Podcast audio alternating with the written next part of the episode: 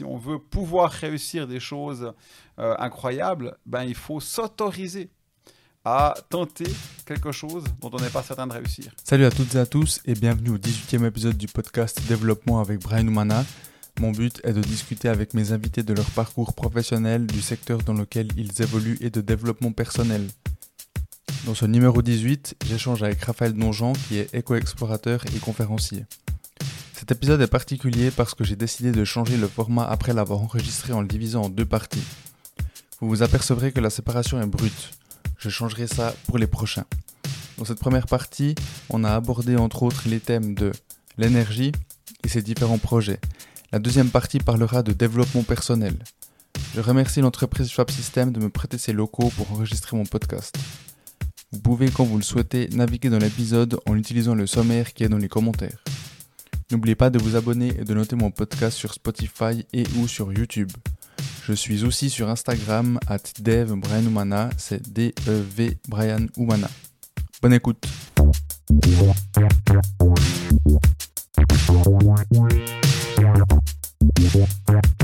Salut Raphaël. Salut Brian. Merci de t'être déplacé.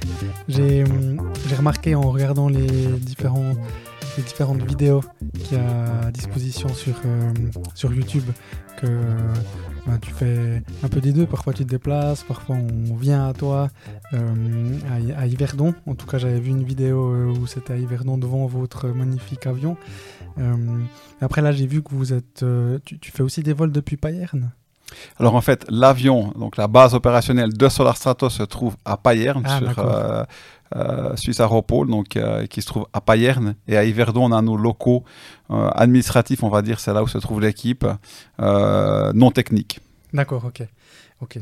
Et bah, c'est vrai que c'est marrant, la première fois que j'ai... Donc, on, premier, on a eu contact par email. Hein, c'est Laure Emmanuel Perret qui m'a qui m'a hum, qui m'a donné ton contact et en fait, quand elle m'a parlé de toi, elle m'a parlé de toi parce que moi, je suis dans un domaine de data center. Nous, on a une entreprise où on fait de la maintenance de data center, euh, donc tout ce qui est infrastructure, et on est spécialiste en, courant faible.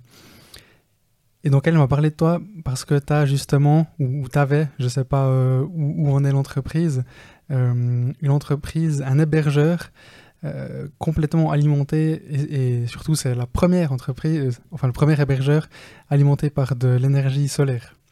Et donc c'est comme ça qu'elle m'a parlé de toi. Donc moi au début, pour être honnête, je, je ne te connaissais pas. Et donc moi, quand elle m'a dit ça, je me suis dit, ah ben c'est top, euh, on pourrait effectivement parler de data center et d'énergie renouvelable, parce que finalement c'est un secteur qui est très énergivore. Et en fait, quand j'ai cherché, je t'ai trouvé sur Internet. Tu, tu tapes Raphaël Donjon et voilà, t'étais partout.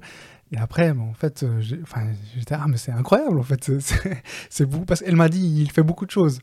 Mais Laure, elle fait beaucoup de choses aussi. Tu vois, il y, a, il y a beaucoup de personnes qui font beaucoup de choses. Mais quand j'ai vu que tu étais éco-explorateur, conférencier, euh, que tu es, ingénieur aussi de, de, formation, tu as été ambulancier. Euh, bah, moi, ça m'a directement interpellé je me suis dit que c'était un peu les, tu sais, les, les philosophes des temps modernes. Avant, à l'époque, euh, il y avait certains, certaines personnes qui étaient médecins, philosophes, euh, culturistes et architectes. Et c'était, c'était pas la normalité, mais on, a un peu ce souvenir de ce genre de personnes.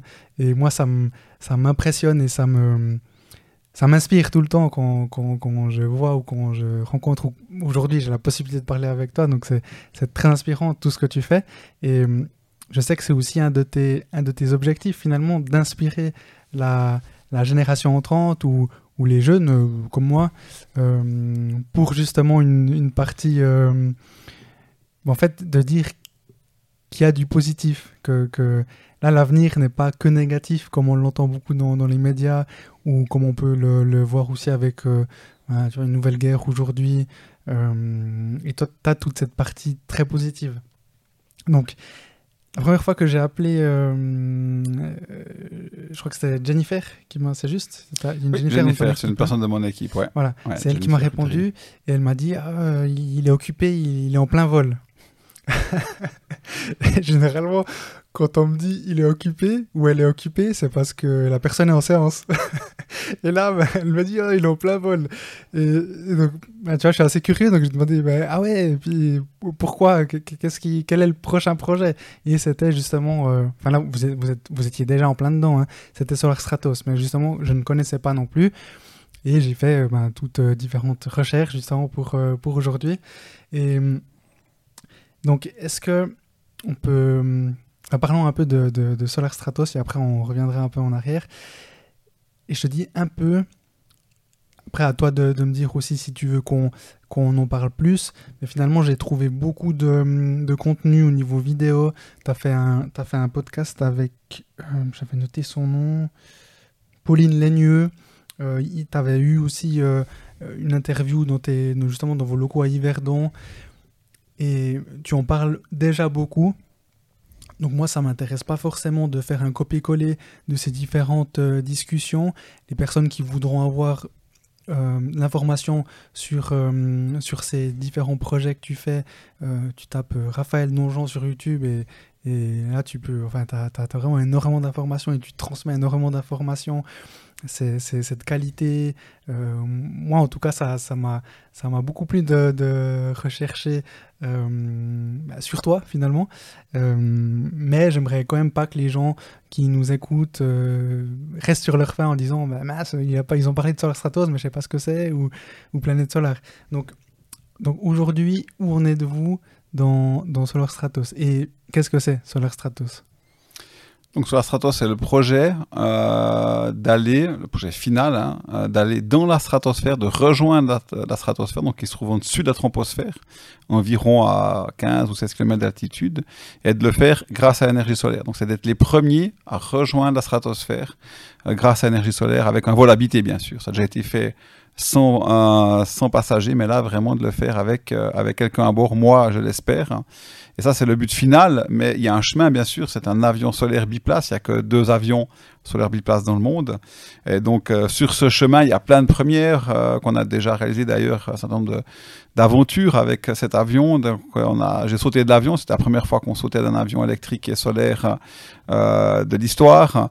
Géraldine Fasnart a sauté le 18 juin, donc il y a à peu près deux semaines maintenant, en wingsuit depuis, depuis Solar Stratos en de Verbier, au milieu des Alpes. Et donc, il y a un certain nombre déjà de premières qui ont été réalisées. Et il y en aura d'autres d'ici la stratosphère. D'accord.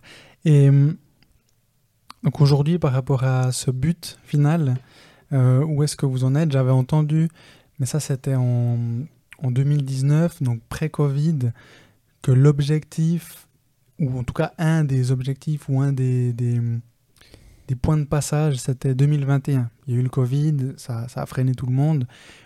Donc là, où, où en êtes-vous? Donc là aujourd'hui, euh, donc on a pris effectivement, je sais pas, on peut, pas, on peut appeler ça du retard, mais c'est des projets qui sont de toute façon toujours compliqués. L'objectif c'est d'y arriver. Le temps est, relatif, mais aujourd'hui on espère l'année prochaine pouvoir euh, prendre de l'altitude vraiment et d'être l'avion électrique et solaire le plus haut. Et puis euh, dès 2024 pouvoir rejoindre la stratosphère. Mais c'est une aventure dont on n'est pas sûr de réussir. Hein. C'est tout le côté incroyable. Ce projet est très difficile on n'est pas certain de réussir. Et ça, c'est une aventure. Si vous faites quelque chose dont vous êtes certain de réussir, c'est plus de l'exploration, c'est plus de l'aventure. Mhm. Et ça, c'est quelque chose que, tu dis et tu répètes à tes sponsors ou tes potentiels sponsors, justement, que finalement, vous ne leur garantissez pas cette, euh, atteinte d'objectif final, euh, mais vous garantissez de tout mettre de votre côté pour le faire. Oui, donc on a une obligation non pas de résultat mais de moyens. Donc première chose qu'il y a dans le contrat, c'est qu'on ne garantit pas la réussite, mais on garantit de tout faire pour réussir.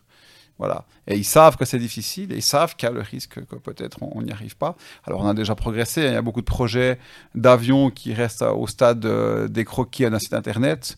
On a construit un avion, on l'a fait voler avec quelqu'un dedans, on a déjà fait des premières et des records. Et maintenant, c'est d'aller le plus loin possible. Mais effectivement, le chemin, ce qu'on fait est compliqué et ambitieux. Et euh, ça, c'est d'ailleurs une question assez importante. Hein. Si on veut pouvoir réussir des choses euh, incroyables, ben, il faut s'autoriser à tenter quelque chose dont on n'est pas certain de réussir. Et vous voyez, ça, c'est un des risques souvent qu'on on n'est pas d'accord de prendre. On essaie de faire des choses dont on est certain de réussir dans une entreprise, à titre privé, à titre familial, euh, parce qu'on ne s'autorise pas à l'échec. Que de s'autoriser l'échec, ça permet, à titre individuel et à titre collectif, d'aller beaucoup plus loin et beaucoup plus vite. Et tu as toujours eu cette, euh, cette façon de penser? Moi, ça me fait penser euh, la, la, phrase que tu as dit en disant, justement, ce que tu dis à tes sponsors, ça me fait penser à une, à une, une citation une phrase que, que j'aime beaucoup. C'est en anglais qui dit que en anglais c'est struggle is guaranteed but success isn't. Donc la galère est garantie mais le, le succès ne l'est pas. Et finalement, je trouve que ça, ça va exactement avec euh, ce que tu dis, où finalement tu sais que ça va être difficile, tu, tu sais qu'il y aura, ça va prendre des années, mais le résultat final, donc c'est euh, d'atteindre la stratosphère avec toi dedans, ça, c'est pas garanti. Et donc, est-ce que tu as toujours fonctionné de cette manière-là? Par exemple, si on, si on parle de Planète Solaire ou, même avant, mais Planète Solaire, c'est un projet qui a, qui a duré 10 ans et où il y a eu 6 ans. Euh, donc, les premières 6 les premières six ans, tu, tu me corriges hein, si je me trompe, c'était justement la, on va dire, la partie avant-projet, construction du bateau, la levée de fonds. Vous avez, tu ou vous, je ne sais pas si c'était l'équipe entière, levé 30 euh, millions pour ce projet-là. Donc finalement, là, là c'était un peu pareil. Tu, tu, devais penser de cette manière-là. Parce que on, t'a reçu euh, suffisamment de messages qui disaient que vous n'alliez pas réussir, euh, que c'était impossible, vous alliez à... C'était quoi 30, 30 km Non, c'était un bateau qui avait 30 chevaux, hein, c'est ça? C'est juste, 20 kW à disposition. On, avait, on pouvait mettre un peu plus d'énergie, mais on a, voilà, en continu, on avait 30 chevaux à disposition. Hein, voilà, pour faire ce tour du monde. Avec un bateau qui faisait 80 tonnes. Non, alors, toujours, je sais pas, mais c'est vrai que j'ai toujours eu cette, cet optimisme et cette naïveté euh, voilà, à penser que tout était possible. Ça n'a pas toujours marché. Et je pense que ma grande chance, c'est d'être très optimiste. Euh, quand j'étais, par exemple, euh, adolescent, j'ai voulu faire un delta plane avec mon frère qui m'a donné un coup de main, bien sûr. Et heureusement, d'ailleurs, ça n'a pas fonctionné. J'ai voulu décoller et puis ça, ça s'est terminé au sol. mais ouais, je crois que c'est c'est finalement peut-être une qualité que j'ai. d'être naïf et puis de penser que tout est réalisable et puis de garder cet état d'esprit malgré les échecs.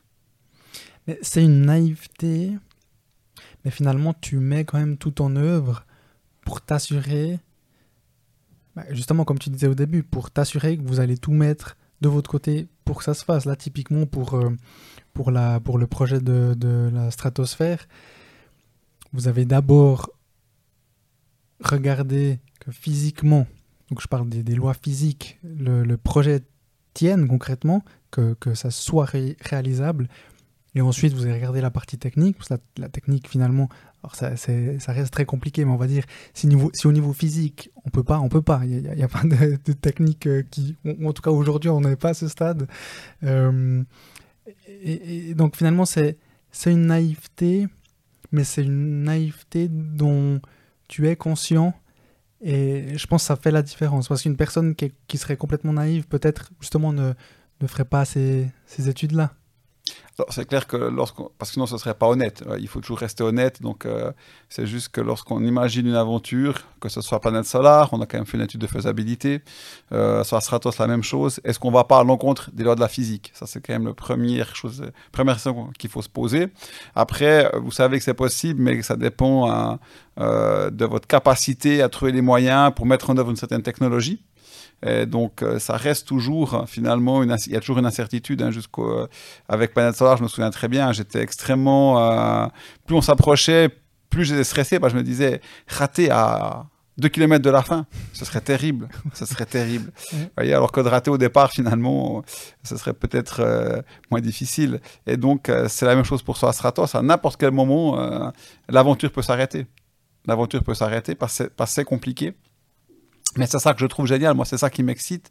C'est de faire des choses qui sont compliquées, euh, de faire ce que personne n'a jamais fait auparavant. Et puis, c'est un état d'esprit. Donc, pour moi, voilà, moi, j'ai un principe. Hein, j'ai fait les choses euh, avec mon cœur, mais je les prends pas à cœur. parce que sinon, bien sûr, faire quelque chose que personne n'a jamais fait avant, c'est invivable. Hein. Ce serait beaucoup trop de, un sentiment de responsabilité qui serait, à mon avis, pas gérable et qui m'empêcherait de prendre les bonnes décisions. Donc moi, c'est ça que j'essaie de faire tous les jours, de me lever le matin en me disant, aujourd'hui, je vais faire le mieux que je peux, en faisant les choses avec mon cœur, sans les prendre à cœur, et puis gentiment, voilà, chaque jour, vous essayez d'avancer, et puis euh, en espérant qu'un jour, euh, vous allez réussir à atteindre l'objectif. Et le but, c'est pas juste d'atteindre un objectif. Avec Stratos, le but, c'est de bien sûr euh, réussir à partager euh, cette vision, ce rêve d'un monde durable, d'un monde qui fonctionne grâce à, l'électricité, grâce aux énergies renouvelables, grâce à l'énergie solaire sans CO2. Voilà. Puis ça, c'est mon, mon travail de tous les jours. En essayant euh, d'y trouver aussi du plaisir à titre individuel, parce que bien sûr, c'est aussi important. Si on veut rester motivé, avoir toujours de l'énergie, il faut aussi trouver, égoïstement parlant, une raison de, de s'engager. Et finalement, si, si tu n'avais pas de plaisir, est-ce que tu penses que tu, tu pourrais faire ce genre de projet? Alors, ça dépend de l'état d'esprit. C'est-à-dire que si on est euh, dans une, euh, dans une démarche qui est totalement altruiste, euh, d'un engagement philosophique, par exemple, pour la collectivité, pour l'intérêt général, bah, suivant votre caractère, je pense que certaines personnes, oui, ils peuvent le faire. Et je pense qu'il y a des gens qui sont dans une démarche qui, où ils ne trouvent aucun plaisir. Mhm. Mais ça, ça demande un courage, une force extraordinaire que j'ai pas probablement. Ouais, ouais. Et à mon avis, bon là, on rentre un peu dans, du philosophique, mais c'est là aussi où potentiellement à un moment donné, les personnes vont peut-être justement abandonner après un très gros obstacle ou burn-out. Aujourd'hui, on en parle de plus en plus. Là, ça me fait plus penser à, au côté professionnel où tout d'un coup une personne crée une entreprise et puis euh, elle continue dedans et ça grandit, ça se développe et qui bosse énormément mais finalement qui n'a pas qui n'a pas assez de plaisir. Après quand, quand, je, dis assez de plaisir, c'est je sais pas un, 50-50 au moins, que ce soit pas du, du 10-90 et le 90 c'est que du non, non plaisir, du travail entre guillemets forcé je pense qu'à un moment donné, ça, devient très compliqué de faire les choses. Après, bon, c'est clair, c'est comme tu dis, il y a des personnes qui, qui, qui, fonctionnent euh, coûte que coûte, quoi, euh, qui, vont de l'avant et, qui arrivent à, passer euh, à travers des choses sentimentalement ou physiquement qui sont qui sont je pense qu'on ne peut pas concevoir bon, voilà, Oui, bah, disons, c'est une question. Après, c'est des questions qui sont pas plus d'intelligence émotionnelle. Ça veut dire que les gens, pourquoi est-ce qu'on fait quelque chose? Comment est-ce qu'on est construit? Euh, Est-ce qu'on est dans le faire, dans l'être, dans l'avoir? Mhm. euh, Voilà, moi, j'essaie d'avoir un équilibre entre mon action euh, altruiste pour l'intérêt général et collectif. parce que c'est quelque chose d'important. C'est aussi quelque chose qui me nourrit c'est pas juste altruiste, c'est aussi quelque chose qui me donne du plaisir de pouvoir aider euh, les gens. J'ai été ambulancier, donc euh, c'est un, un, job, mais c'est aussi un engagement philosophique, un engagement d'éthique, euh, voilà, qui est lié à mon éducation, lié à ce que j'espère, voilà, qui détermine qui je suis. Donc j'ai réussi avec ce que je fais aujourd'hui à trouver un sens à ma vie. Euh, d'ailleurs, hein, ces, changements climatiques, c'est quelque chose de terrible. Et j'ai souvent des jeunes qui me disent, mais c'est terrible, j'ai de la peine à vivre avec ça. Et je leur dis souvent, mais faites quelque chose. Soyez actifs. Parce que si on est actif face à un problème, on le vit beaucoup mieux. Donc, euh, ça ne veut pas dire qu'il faut faire absolument juste, parce qu'on ne sait pas ce qui est juste aujourd'hui. Mhm. Euh, mais il faut essayer de faire quelque chose. et puis, si on est actif dans ces difficultés qu'on traverse aujourd'hui, elles sont pas uniquement climatiques, hein, euh, ben, je pense que c'est plus simple à vivre. Donc moi j'ai trouvé le moyen de satisfaire mes besoins personnels, individuels et égoïstes, entre guillemets, euh, mais euh, aussi de satisfaire mes besoins de sens à ma vie, au sens de mes valeurs philosophiques et déontologiques, dans l'intérêt général, pour faire quelque chose pour voilà, pour le plus grand nombre, et pas seulement d'Homo sapiens, hein, mais aussi en termes de biodiversité. Mon engagement, c'est pour pour notre espèce et pour les autres espèces, euh, tout ce qui vit sur la Terre. Quand tu dis aux jeunes, par exemple, ou à, tout le monde, hein, finalement, soyez actifs, qu'est-ce que ça veut dire? Bah, C'est-à-dire que face à ces changements, on, a, peut tous agir. tous des moyens assez simples d'agir hein, pour euh, soit en, en ayant plus de conscience sur ce qu'on fait, en essayant de, euh, en allant voter par exemple. Hein, euh, là, je pense à la dernière votation du, mois de juin 2021 pour les changements, pour lutter contre les changements climatiques, où c'est que bah, ça n'a pas passé. Et si les jeunes avaient été votés massivement, hein, cette loi elle aurait passé. Et aujourd'hui, on aurait déjà un peu plus d'avance que ce qu'on en a, où on en est aujourd'hui. Donc voilà, c'est toutes ces choses-là qu'on peut faire, c'est de s'engager. Euh, ça peut être pour une association bénévole, ça peut être en nettoyer le, bord du lac. Enfin, il y a mille choses à faire. En fonction, bien sûr, de son intérêt, de sa sensibilité, que ce soit le plus proche possible euh, euh,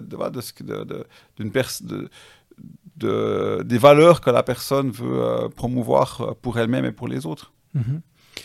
Et je t'avais entendu dire par rapport à, à Solar Stratos, par exemple, où toi, l'idée, c'est, c'est pas de montrer aux gens que demain, tout le monde pourra voler dans des avions alimentés non, je, vais, je vais reformuler. Alors l'idée, ce n'est pas que demain, les gens puissent voler dans des avions comme celui que tu vas utiliser euh, pour aller à leurs vacances, euh, peu importe où, à Barcelone pour le week-end ou autre. Ou encore peut-être que Barcelone, ce sera, c'est plus court, mais disons euh, en Thaïlande, aux États-Unis ou autre.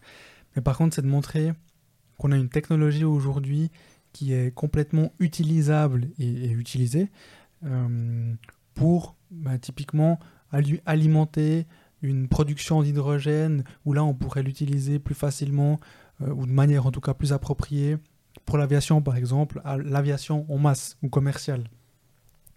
Et donc toi tu veux montrer justement, euh, comme, euh, comme, comme tu le dis, toi tu n'es pas en train, en termes de technologie, tu, entre guillemets, n'innoves pas, tu prends ce qui existe et puis tu, tu montres que c'est possible de faire des choses euh, extraordinaires. Il y a plusieurs questions là, effectivement. Donc, euh, on est dans un projet de démonstration et on essaie non pas de démontrer qu'on peut faire quelque chose avec des technologies extrêmement futuristes, extrêmement onéreuses.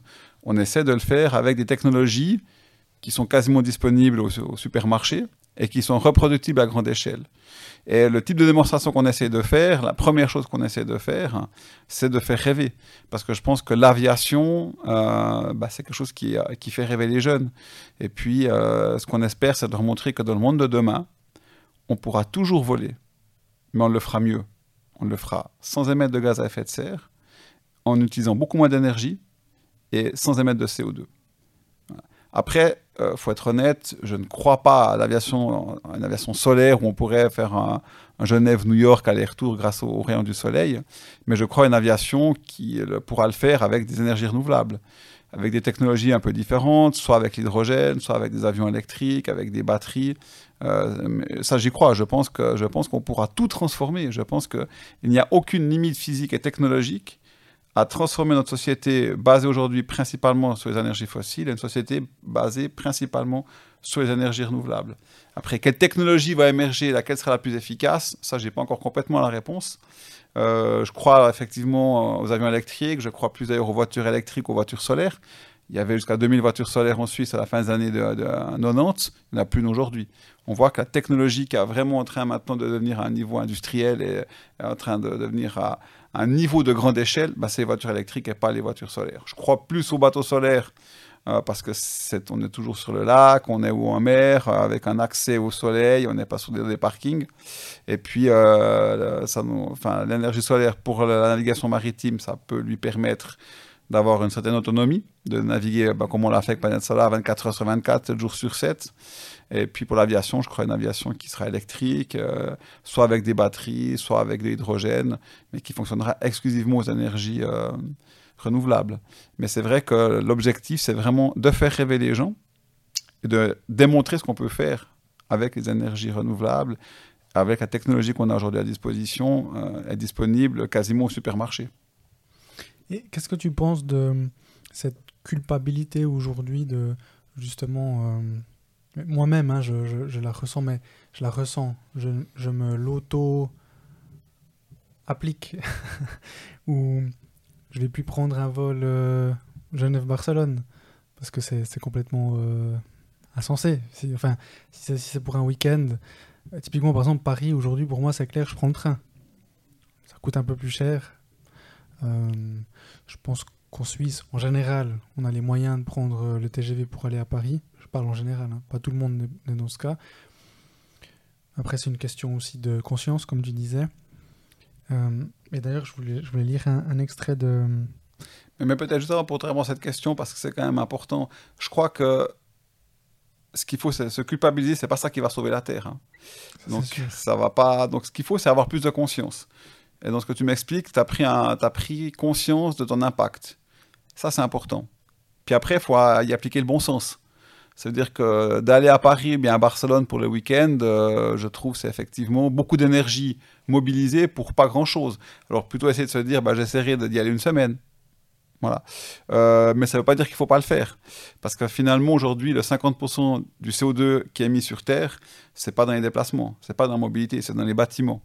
Et là, par contre, c'est une surprise. C'est-à-dire que si on est très pragmatique, tout le monde devrait aujourd'hui se poser la question, y compris en Suisse, vu que le, du tiers du CO2 émis en Suisse, c'est les bâtiments. Se dire, mais j'habite où? Comment est-ce que, euh, voilà, est-ce que j'ai 22 ou 23 degrés dans ma maison?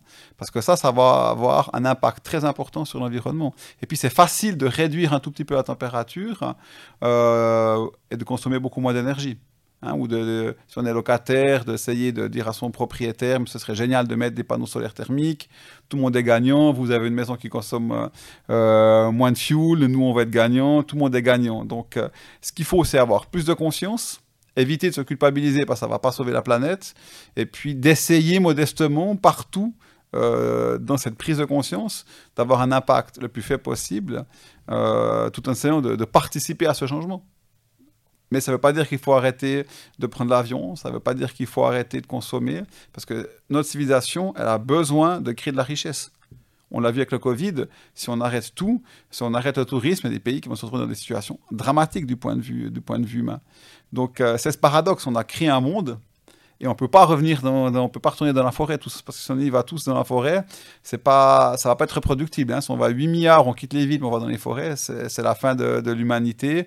Et c'est la fin probablement de la biodiversité sur terre parce que ça va être un effondrement euh, majeur dans notre civilisation qui va entraîner avec elle une bonne partie de la biodiversité. Donc il faut de la conscience on doit réinventer un monde. C'est ça qui est génial, c'est ça qui est incroyable. On doit inventer un nouveau monde.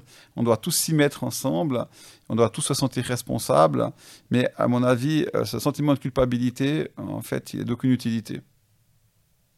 Ouais, je suis complètement d'accord. Je pense que. En fait, moi, je ne trouve pas que la culpabilité soit inutile. C'est un peu le déclencheur pour agir. Par contre, si on se culpabilise et on ne fait rien, alors là, ça ne sert à rien. Mais c'est concrètement, euh, c'est pour ça que je, n'écoute euh, ou je ne regarde plus euh, très souvent, même très très peu les nouvelles, parce qu'on nous culpabilise pour certaines choses qui se passent. Ouais, mais là, je je partage pas totalement ton, opinion. regarder ces nouvelles, je pense que c'est important de, s'informer, d'être d'être éduqué, euh, et de savoir ce qui se passe sur notre planète, euh, mais non pas pour se culpabiliser, mais pour essayer d'avoir plus de conscience, pour essayer d'avoir des valeurs qui justement euh, évitent ce genre de, situation à l'avenir dans, dans, tes actions, qu'elles soient professionnelles, familiales, si un jour tu as des enfants, de leur enseigner des valeurs humaines, humanistes. Donc je pense que si tu te culpabilises, c'est que ça parle de toi. C'est-à-dire que tu vois ces informations et tu te culpabilises peut-être parce que tu es ici avec euh, tout le confort qu'on a aujourd'hui. Mais je pense qu'il faut accepter cette chance qu'on a d'avoir tout ce confort, se rendre compte que, c'est, que rien n'est figé, que finalement la santé, la sécurité, tout peut s'effondrer en Ukraine, dans d'autres pays euh, du monde, euh, et chez nous aussi.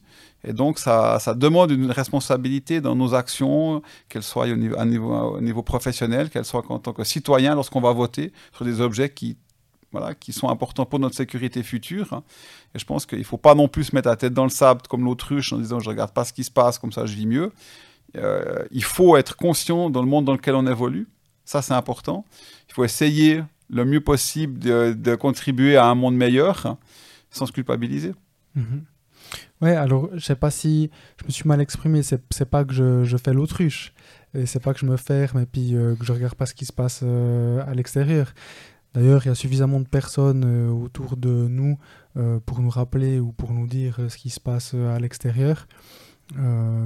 justement, je te le dis concrètement, l'Ukraine, je sais pas, je l'ai pas vu à travers la RTS. je l'ai entendu comme tout le monde en fait. à un moment donné, ben, après, je suis consommateur de, podcasts, donc je l'entends aussi. on va dire, j'ai d'autres canaux que les nouvelles traditionnelles pour m'informer. Et. Hum, mais en même temps, c'est une nouvelle traditionnelle. Il faut savoir que la Suisse, on a une, on a une tradition. Je pense on a des, informations qui sont de très bonne qualité. Euh, malheureusement, on a perdu euh, Radio Suisse International, qui est écouté dans le monde entier, qui était des podcasts d'ailleurs, hein, qui étaient en fait euh, les podcasts d'aujourd'hui. Et je pense quand même que c'est dommage parce que c'est vraiment une. Il y a une grande qualité journalistique même si ça a tendance à, peut-être à diminuer. Et puis plus des gens les, euh, regarderont ces, nouvelles, plus euh, de personnes euh, s'y intéresseront, et puis plus elles pourront rester de qualité. donc je pense aussi important d'avoir des médias indépendants, des journalistes qui font leur travail, des grands reporters. Hein, qui viennent avec une information la plus, euh, la plus fiable possible, parce qu'aujourd'hui, on est quand même dans aussi une guerre de médias, une guerre de communication entre, euh, ce seraient les méchants qui se trouvent, qui se trouvent à l'Est, et nous, les grands gentils à l'Ouest. C'est plus compliqué que ça, hein, malheureusement. Et euh, je pense que c'est aussi important de continuer à être informé, à se renseigner, et puis à rester critique. Mais il faut que ces médias, qui sont des médias qui sont sur le terrain, qui ont des grands reporters sur le terrain, qui prennent des risques, le fasse parce que sinon, euh, si on fait plus qu'un monde de podcasts avec des gens qui raisonnent leur bureau, euh, ça me paraît dangereux pour notre civilisation. Mhm.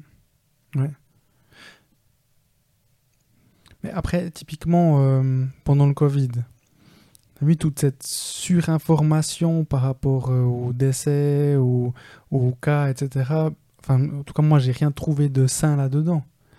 Non, alors je pense qu'effectivement, justement, euh, je partage ton avis. Il y a une, euh, euh, j'observe quand même une, depuis qu'Internet, depuis qu'il y a tous ces réseaux sociaux, j'ai l'impression que l'information est de moins bonne qualité qu'avant.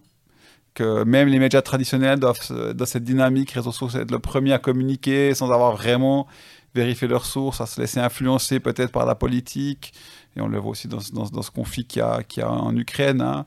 Euh, c'est étrange que nous, on est parfait et puis que euh, c'est jamais comme ça dans un, dans un conflit. Il y, a, il y, a, toujours des responsabilités, responsabilités qui sont partagées, mhm. selon moi. Mhm. Donc, je suis d'accord avec toi. Il y a une baisse de, de, la qualité de, de l'information. Euh, parce que justement, ces nouveaux médias ont tendance à changer la, la donne, changer des questions de publicité, de répartition de, de, de, l'écoute.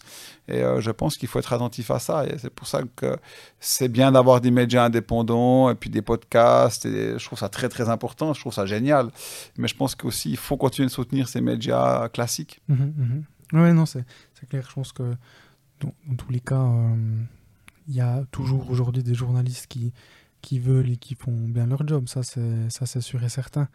J'ai entendu que, que tu travaillais avec euh, les Russes pour une partie de, hum, de Solar Stratos, pour, pour des tests, je crois, si j'ai bien compris, ou, ou pas du tout alors, c'est une euh, Zvezda, une entreprise euh, privée russe qui développe notre commission spatiale depuis le, début de l'aventure. On travaille avec eux depuis 2016 maintenant, voire même 2015. Et c'est eux, qui nous, c'est eux qui ont construit la première combinaison spatiale de l'histoire avec euh, Yuri Gagarin et ceux qui ont développé notre combinaison spatiale pour les vols stratosphériques. Et aujourd'hui, est-ce que ça pose des problèmes avec ce conflit C'est une entreprise qui est basée en Russie ou bien ils ont, ils ont euh, des succursales en Europe ou comment? Non, non alors c'est une entreprise euh, russe hein, qui à l'époque dépendait d'une entreprise étatique. Aujourd'hui, c'est une entreprise privée. Euh, et puis c'est clair que ça, alors avec eux, euh, voilà, ils participent toujours au, programme spatial. Hein, donc euh, normalement, si tout va bien la semaine prochaine, un, astronaute américain devrait voler dans une combinaison de chez Zvezda. donc voilà, mais nous on travaille avec eux dans un esprit plus de collaboration spatiale et scientifique. Donc on essaye d'être au-dessus de ces questions politiques, euh, parce que nous, avec Soastratos, on ne fait pas de politique euh, autre que peut-être notre engagement pour la, protection de, du climat. Euh, maintenant, c'est clair que ça, ça, alors pour l'instant, on n'a pas besoin tout de suite de la commission spatiale, donc on espère que d'ici le vol stratosphérique, la situation politique, enfin géopolitique, s'améliore pour qu'on puisse travailler sereinement avec eux. Est-ce que ça, concrètement, ça, ça, pourrait retarder ou repousser encore le, vol bah, je dirais, il nous faut une connaissance spatiale. Euh, pour l'instant, euh, on n'en a pas besoin, elle est prête. C'est clair qu'au moment où c'est qu'il faudra qu'on commence à travailler à nouveau pour l'intégrer dans l'avion. Et ben là, si la situation elle est comme elle se présente aujourd'hui, on n'a pas plus d'infos que ça. Mais je pense que ça pourrait représenter des difficultés supplémentaires. D'accord. Donc on espère que d'ici là, la situation soit, euh, soit plus simple. Ok. Et je voulais lire un, passage d'un historien écrivain que tu connais peut-être. C'est un Israélien, un Israélien pardon, Yuval Noah Harari. C'est la personne qui a écrit le livre mondialement connu euh, Sapiens. Et il y a eu une, une interview que, que j'ai lue où il dit. Donc, déjà, lui, il parle de la culpabilité. Donc, ça, ça m'a fait un peu penser à, à ce que, toi tu dis justement, où la culpabilité ça, ne sert à rien, surtout si on n'agit pas. Lui il pense comme toi, où finalement on se culpabilise pour... Euh, euh, aujourd'hui, comme tu l'as dit, 50% en Suisse de l'émission CO2, c'est justement les bâtiments. Donc finalement, le, dans le monde, dans le monde. Dans le monde en Suisse, c'est 36% à peu près. Mais dans le monde, 50% du CO2, c'est les bâtiments. Donc 18 milliards de tonnes de CO2 par an, les bâtiments. Le transport aérien, c'est 600 millions. Donc il faut relativiser les choses. C'est qu'on parle beaucoup de transport aérien. Et là, j'ai l'impression qu'on stigmatise, qu'on devient dogmatique sur un seul euh, sujet. Et c'est ça qu'il faut éviter. Ça, mhm. C'est 18 milliards de tonnes de CO2 dans le monde, c'est les bâtiments. Voilà. Et à 25% à peu près, c'est les transports et 25% l'industrie, y compris euh, tout ce qui est agricole. Ok. Donc voilà, comme tu dis, hein, là, il faut, faut, faut, quand même bien relativiser. Ça ne veut pas dire qu'on va aller tous les week-ends à Barcelone. Surtout pas. Exactement. Et donc lui, il a dit si le monde investissait 2% de sa richesse dans le développement des technologies vertes et d'infrastructures plus respectueuses de l'environnement, cela pourrait suffire pour éviter un changement de climat catastrophique. En cas de guerre, les pays dépenseraient bien plus pour leur défense. Et j'ai trouvé que c'était... Hum,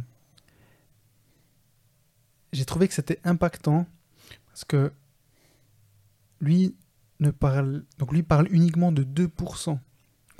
Donc 2%, c'est, ça, semble...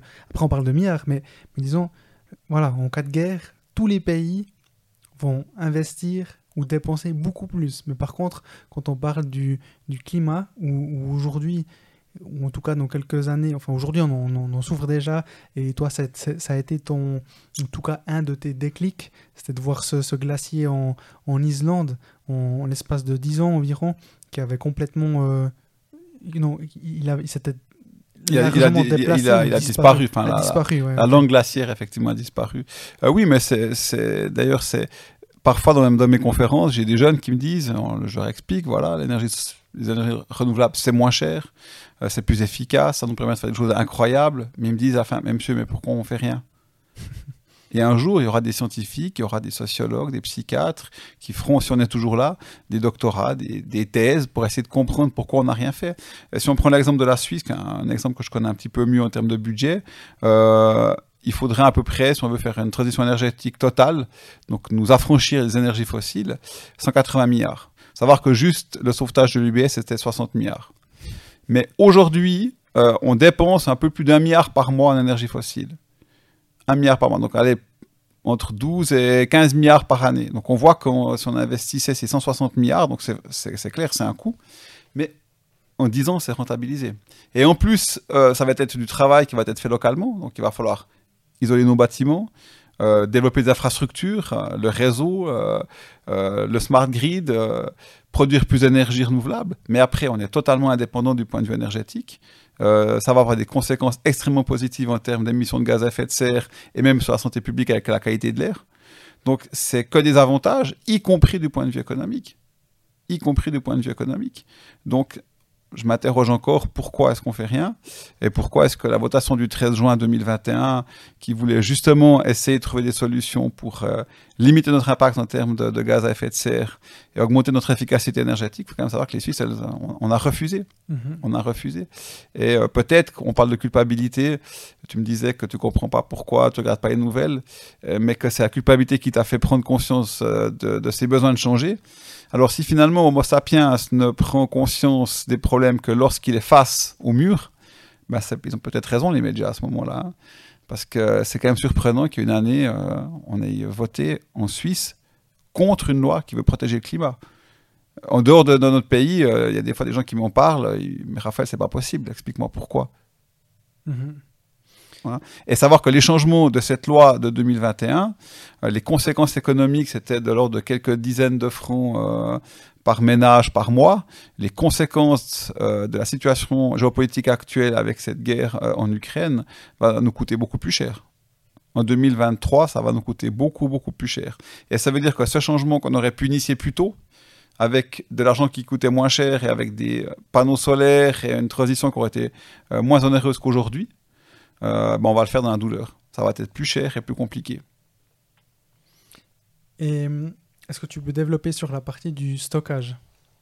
Du stockage euh, énergétique, typiquement pour l'énergie solaire parce que t'en parles, t'en as quand même assez souvent parlé dans les différentes conférences ou autres, en disant qu'aujourd'hui, en Suisse, on est quand même bien loti à ce niveau-là avec les différents barrages, par exemple, où on aurait on pourrait stocker pour environ 40 jours. On, parle plus euh, de l'hiver, hein, euh, typiquement.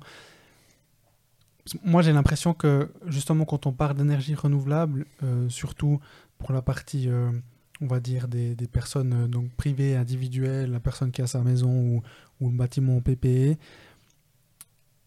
où ils mettent tout le temps la faute sur le stockage. c'est vrai que il y, a deux types de stockage. Il y a le stockage journalier, ce qu'il faut, si on a beaucoup de solaire, il faudra pouvoir euh, stocker pour euh, la journée, pour la nuit. Et ça, c'est quelque chose de, à mon avis, quasiment disponible aujourd'hui grâce à, voilà, au barrage qu'on a, euh, notre capacité hydraulique. après, il y a le problème de l'intersaison. Il faut savoir qu'on est à 40 degrés de l'équateur hein, en termes de latitude, ce qui veut dire que c'est en hiver qu'on a besoin de, du plus d'énergie en termes de, chauffage, on a besoin de beaucoup d'énergie. Euh, alors l'industrie de transport, ça reste relativement stable. Et puis, c'est là qu'on en produit le moins.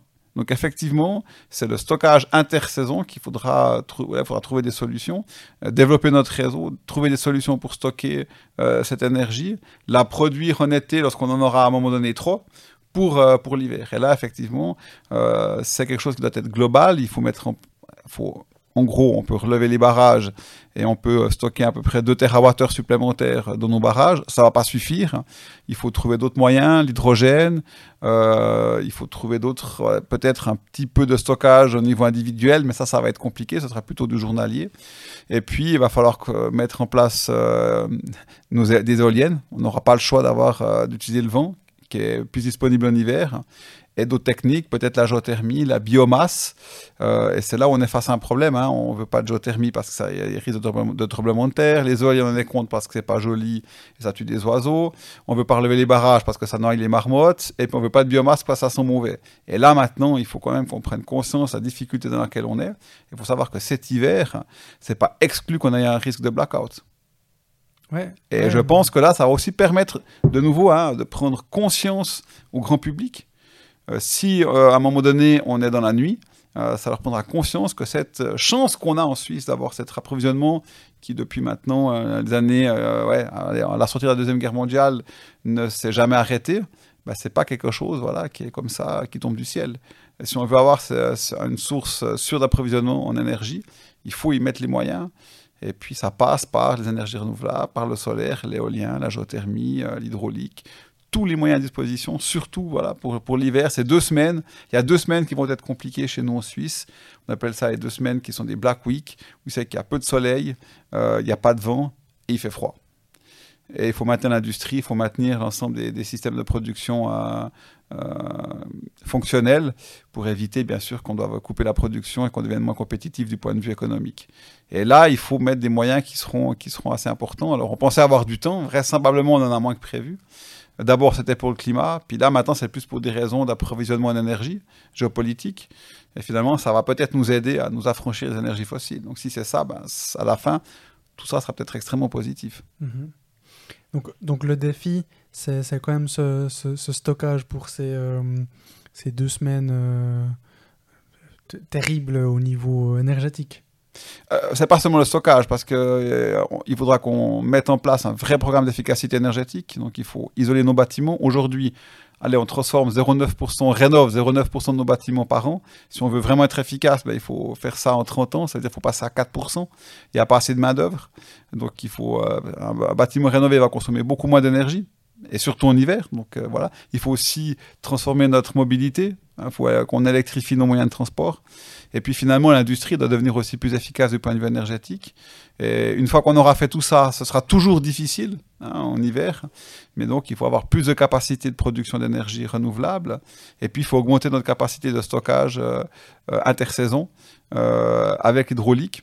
2 TWh et d'autres solutions qui peuvent être l'hydrogène, l'air comprimé, d'autres solutions qui restent aussi à inventer. Et cette électrification c'est comme ça qu'on dit Électrification Oui, tout à fait. Électrifier notre civilisation, notre société, oui. Oui, des, des, des, véhicules.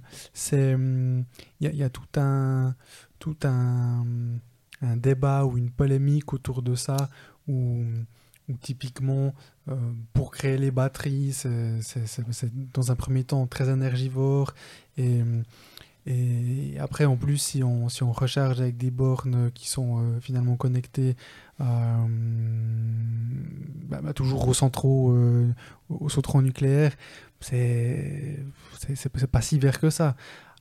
Après, si par exemple on a justement, on commence à avoir des, des, des, des productions d'énergie durable où là on alimente les, les véhicules, là on passe là on passe à on va dire à une, une, vraie ou en tout cas beaucoup plus euh, durabilité du, transport. Mais aujourd'hui est-ce que avec les moyens qu'on a donc je dis actuel hein, est-ce que toi tu trouves que c'est pertinent? Par exemple aujourd'hui tu me dirais euh, achète-toi une voiture électrique ah bien, bien sûr. déjà, ce qu'il faut savoir, c'est que c'est pas seulement la mobilité qu'il faut électrifier, c'est l'ensemble de notre société. Ça veut dire la mobilité, ça veut dire aujourd'hui euh, chauffer nos bâtiments, on doit arrêter de le faire avec euh, du mazout, du gaz ou avec des chauffages électriques. Hein. C'est le paradoxe, il faut le faire avec des pompes à chaleur. On divise par de 3 à 5 euh, la quantité d'énergie qu'on a besoin, des primaires. la mobilité, si on passe en électrique, c'est trois fois moins d'énergie primaire, faut pas oublier. Et puis c'est clair que la question verte, elle est, elle, elle est, de toute façon, tout ce qu'on fait, dès qu'on euh, dès qu'on déploie des moyens techniques, ben, il faut de la matière première, il faut du transport, et, euh, il faut de l'industrie. Donc ça a un impact. Mais euh, imaginons une hypothèse qu'on arrive à électrifier notre monde et qu'on n'utilise plus d'énergie fossile, mais plus que des énergies renouvelables. le moment où on va extraire les matières premières, leur transport, leur transformation, leur usage et leur recyclage, on a une société qui, du point de vue du CO2, est idéale. Et mhm. c'est à ça qu'on doit tendre. Et donc d'attendre une solution miracle qu'on ne connaît pas encore aujourd'hui, à mon avis, c'est ça qui est totalement schizophrénique. Maintenant, euh, tu as parlé de l'énergie nucléaire. Notre défi immédiat, c'est le CO2. C'est le risque le plus immédiat. En fait, c'est euh, notre choix qu'on doit faire pour le monde de demain, c'est en fait euh, un choix des risques.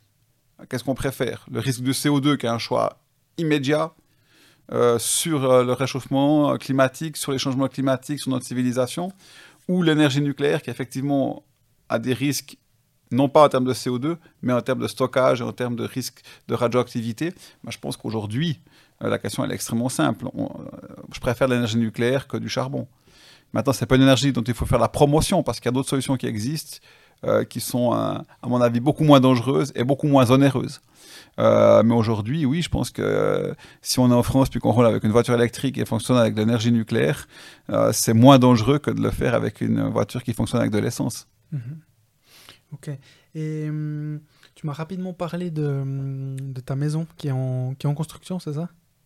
Qui est en fin de construction, oui. donc, une maison solaire, maison bois avec de récupération de CO2 à Cortaillot. Et est-ce qu'on peut parler euh, budget, par exemple? Est-ce que est-ce que c'est, c'est, c'est, un type de construction qui est, hum, on va dire, à, à la portée de, de, de, madame et monsieur tout le monde Ou, c'est, ou, voilà, c'est, c'est juste pour avoir une, une, idée de. En as parlé, hein, de, des, des, gestes ou des actions qu'on peut, mettre aujourd'hui, euh, comme ben, si on a un vieux bâtiment, le rénover, euh, baisser la température du chauffage dans, la maison ou dans l'appartement, bah, c'est vrai qu'un degré de différence, c'est énorme, en termes de, de, de, coûts énergétiques. Je parle des, deux coûts, que ce soit de la facture et vraiment de l'énergie utilisée. Donc voilà, c'est ben, déjà cette maison va complètement avec tes valeurs et avec ce que tu promeus. Est-ce que c'est hum, atteignable pour euh, tout le monde? Ou est-ce qu'aujourd'hui c'est quand même, on va dire, un, type de construction où justement ce, ce, ne serait pas encore atteignable pour tout le monde? Non, non, alors je pense que la maison que j'ai voulu faire, j'ai voulu rénover. C'est une maison que tout le monde peut, un projet que tout le monde peut faire. Donc c'est une rénovation. C'est donc une rénovation. Donc il y avait plusieurs buts dès le départ. C'était de densifier. Hein. donc euh, voilà, moi j'ai soutenu la latte. Euh, donc de densifier, c'était une maison individuelle pour deux personnes. Là, ce sera deux appartements euh, qui peut accueillir sept personnes. Donc on a densifié Hein, c'était la première chose. En fait, on a fait une maison en bois. Une maison en bois, euh, c'est pas plus cher qu'une maison euh, en construction classique, mais une maison en construction classique va émettre beaucoup plus de CO2 qu'une maison en bois qui va en stocker. Euh, après, bien sûr, on a fait des choses qui sont un peu révolutionnaires du point de vue technique, comme de, du stockage de CO2 dans le béton, euh, du béton recyclé. Euh, ça, effectivement, c'est nouveau, mais c'est tout à fait disponible. On a fait ça avec une entreprise de la région et aujourd'hui, qui le propose à tous les clients, donc c'est tout à fait possible. Tu, peux les citer? C'est Marty euh, Arjura, donc voilà, c'est qu'on fait ça, avec du CO2 qui vient de la steppe de Berne, hein. donc c'est du CO2 de la mer des Bernois, ah qui se trouve stocké ici à Neuchâtel pour, euh, pour toujours quasiment. Et puis après, c'est une maison qui produit plus d'énergie que ce qu'elle consomme, donc il y a un coût supplémentaire initial. Ça veut dire que c'est une maison, je pense, qui coûte 10 à 15% plus cher qu'une maison euh, qui aurait juste eu un chauffage à gaz qui coûte 5000 francs. Là, on a une pompe à chaleur, on a des panneaux solaires photovoltaïques, on a des forages qui nous permettent de faire et du chaud en hiver et du froid en, en été. Savoir qu'on va avoir très chaud probablement que d'ici 2050, on aura entre 20 et 30 jours à 35 degrés et plus. Donc là, il va falloir faire du froid, puis pas avec la climatisation, parce qu'on aura d'autres problèmes. Et donc voilà, 10-15% plus cher, mais après, on a une maison qui a, des charges négatives, en fait. Donc on a plus seulement euh, la valeur ajoutée, c'est pas seulement les loyers, mais c'est aussi l'énergie qu'elle produit qu'on peut revendre. Et avec le prix d'énergie actuel, ça va devenir extrêmement intéressant. Donc c'est plus cher initial, mais par contre, après, l'usage est beaucoup moins onéreux parce qu'on a une maison qui, qui n'a pas de charge. Et les charges sont négatives. Donc, ça nous rapporte de l'argent. Donc, c'est un peu plus cher, effectivement. Euh, c'est un peu compliqué encore. Il faut, euh, voilà, les banques, les, établissements bancaires n'ont pas encore très bien compris. Si vous mettez un sauna, alors là, ils sont d'accord d'ajouter la valeur du sauna à la valeur de la maison. Puis quand vous voulez faire un chauffage au Roga, ça vous coûte peut-être 6000 francs. Et puis quand vous voulez le faire avec une pompe à chaleur, avec forage, ça va plutôt vous coûter 60 euh, 000. Hein. donc euh, effectivement, c'est plus cher. Donc ça, il faut les éduquer. Il faut leur aider à comprendre que c'est dans leur intérêt à non pas financer des jacuzzi ou des spas. J'ai rien contre les jacuzzi et les spas, mais ça consomme de l'énergie. Et ça veut dire que leur parc immobilier est plus, euh, est plus on va dire, moins durable. Hein, si le prix de l'énergie augmente, ben, euh, voilà, c'est, leur investissement est moins sûr que s'ils le mettent dans des bâtiments qui produisent de l'énergie et qui a d'autres valeurs ajoutées que seulement la location du bien, de l'habitation. Et donc il y a de l'éducation à faire à ce niveau-là également. Mais je pense que c'est tout à fait, moi je suis un, modeste petit euh, euh, aventurier. On a fait ça avec, avec ma compagne qui, qui sortait d'études, donc je pense que tout le monde peut le faire. Ok, c'est vrai que là, là c'est un, un, bon investissement. Je dis ça parce que on en a pas mal discuté avec, euh, avec ma copine, justement. Et, aujourd'hui, moi, je me dis, mais mettre. Euh, aujourd'hui, hein, j'ai 29 ans, mettre euh, tout ce que j'ai pour un bien immobilier qui, en termes financiers, aujourd'hui, je, je, réfléchis encore beaucoup comme ça dans, dans la partie, on va dire, investissement me dis c'est c'est trop. Le retour sur investissement ne, ne, sera pas là. oui, il y aura un côté euh, de, on va dire, de, bien-être euh, personnel. Mais par contre, bah, je me disais, euh, ouais, mais aujourd'hui, c'est pas le moment. Il faut encore quelques années où potentiellement se diversifier. là, je te parle purement financier. Mais là, ce que tu me dis, là, ça me parle. Là, là, je me dirais, oui, allez, on met tout ce qu'on a, euh, parce que finalement, euh, déjà, on aurait un impact positif sur notre environnement.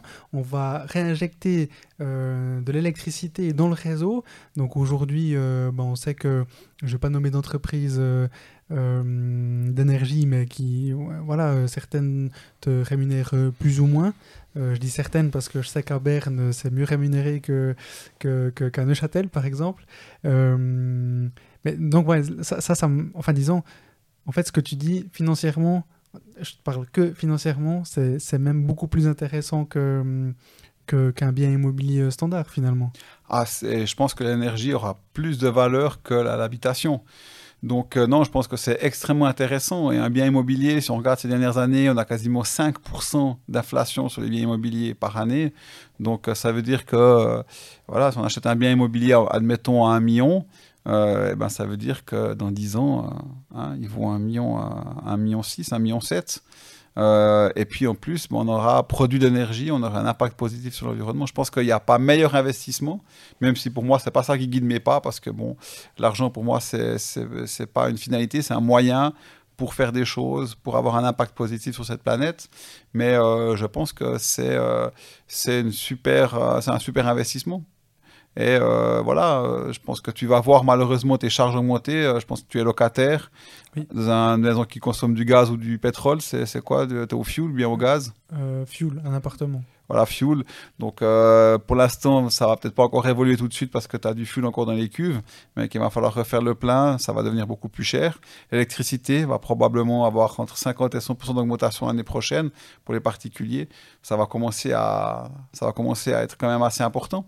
Alors que dans un bien, je ne dis pas qu'il faut forcément l'acheter, hein, mais euh, je pense que euh, économiquement parlant et du point de vue de la sécurité, du point de vue euh, de l'approvisionnement en énergie, d'être propriétaire, d'avoir un système qui est efficace. Moi, ma maison, elle va produire plus d'énergie que ce qu'elle consomme. Elle a une batterie. Même s'il y a un blackout, elle sera complètement indépendante de l'électricité, de l'eau. je pense que c'est non seulement c'est un beau projet, mais en plus, c'est économiquement extrêmement intéressant. Mm-hmm. C'est sûr que moi, c'est un, de mes, un de mes rêves, c'est d'avoir un, une, maison, ou enfin, ouais, j'allais dire un appartement, mais oui, ça, peut aussi être un appartement qui soit euh, autonome de manière euh, énergétique et même, après c'est un peu plus compliqué au niveau d'alimentation, mais euh, d'avoir cette autosuffisance le plus possible, quoi. Euh... avec une maison comme ça, on est, on est très indépendant. Après, il faut pas voir ça de manière individualiste. Il faut être le plus indépendant possible, mais il faut être connecté avec les autres. C'est-à-dire qu'on a trop d'énergie, on la donne à ses voisins, on en a pas assez, on la prend aux voisins. Et ça permet non seulement d'être autonome du point de vue énergétique pour, la, pour le chauffage de sa maison, pour l'eau chaude sanitaire, pour l'électricité, notre lumière, pour faire sa cuisine, mais en plus, si on prend l'exemple de, la maison solaire qu'on a, qu'on a réalisée, euh, ça permettra à quatre voitures de faire 20 000 km par année avec énergie produite par la maison. Combien t'as dit? 20 000 km pour quatre véhicules, 80 000 km. Ça, c'est un peu les calculs qu'on a fait. Maintenant, il faut bien sûr attendre que la maison fonctionne et de l'avoir. Euh, ça, ça, c'est encore à, confirmer. Mais c'est incroyable. Donc, votre maison, les maisons d'aujourd'hui et les villes d'aujourd'hui, elles consomment de l'énergie. Et si on fait tout ça, le monde dans le monde de demain, les maisons, les bâtiments, les villes produiront de l'énergie. Pour elles-mêmes, mais aussi pour la mobilité. Et pour l'industrie. C'est génial. Complètement. Et il y a 5%, aujourd'hui, 5% des toits sont couverts, 5% de l'énergie électrique consommée en Suisse est solaire. Quand j'ai commencé, c'était 0, même pas 1%. Donc on voit que ça va très vite, on a fait 50 fois plus. Eh ben, si on fait 50 fois 5%, hein, on sera à 250%. Il faut continuer à, dans cette dynamique euh, à couvrir des toits de panneaux solaires. Euh, il y a les autoroutes, il y a les parkings, il y a plein de choses à faire. Mm-hmm. C'est pour ça que c'est en fait, faut être, il y a tout pour être optimiste. Parce que ce changement, pour un pays comme nous ici en Suisse, où nous n'avons pas d'énergie fossile, on est totalement dépendant de l'extérieur, mm-hmm. ben, c'est une chance incroyable d'être indépendant, vraiment indépendant. Merci à toutes et à tous d'avoir suivi cette conversation et si ces discussions vous plaisent, pour m'aider à continuer, abonnez-vous à Développement avec Brian Numana sur Spotify et ou sur YouTube et n'oubliez pas de noter mon podcast. Je vous en suis reconnaissant. Je vous donne rendez-vous le vendredi dans deux semaines pour la partie 2. Ciao ciao